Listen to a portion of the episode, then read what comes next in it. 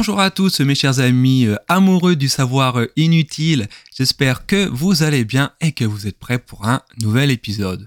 Thème du jour, on va euh, s'intéresser à une lettre spéciale de notre alphabet. Avant de se pencher sur la question du jour, n'hésitez pas à vous, vous abonner si ce n'est pas encore fait. Et maintenant que c'est fait, je vous propose de commencer tout de suite.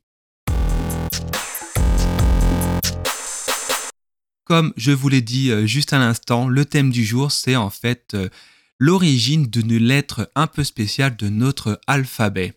Et cette lettre, je vais la nommer, il s'agit du Y.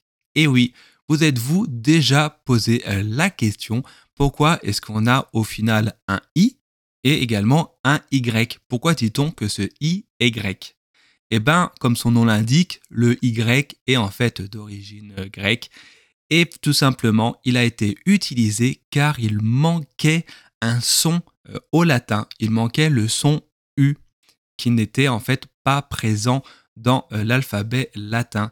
Et c'est pour ça que euh, le Y a été intégré dans notre alphabet. Car il faut savoir que chez nos amis Hélène, le Y se prononce Upsilon. Et oui, et c'est également bah, malheureusement ce même alphabet qu'on utilise aujourd'hui pour euh, nommer les différents variants du virus dont on n'a pas le droit de prononcer le nom.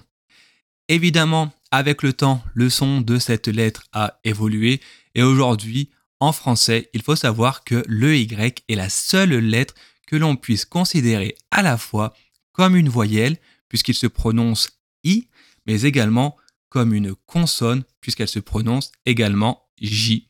C'est pour ça que dans la langue française, on la qualifie de semi-voyelle. Et ça, je suis quasiment certain que euh, vous ne le saviez pas. Et encore une fois, vous allez pouvoir étaler votre science au prochain apéro, au prochain repas euh, de famille. En tout cas, également, il y a une règle à savoir concernant euh, la lettre Y. Comme le précise le larousse.fr, le Y n'admet généralement ni liaison et ni élision.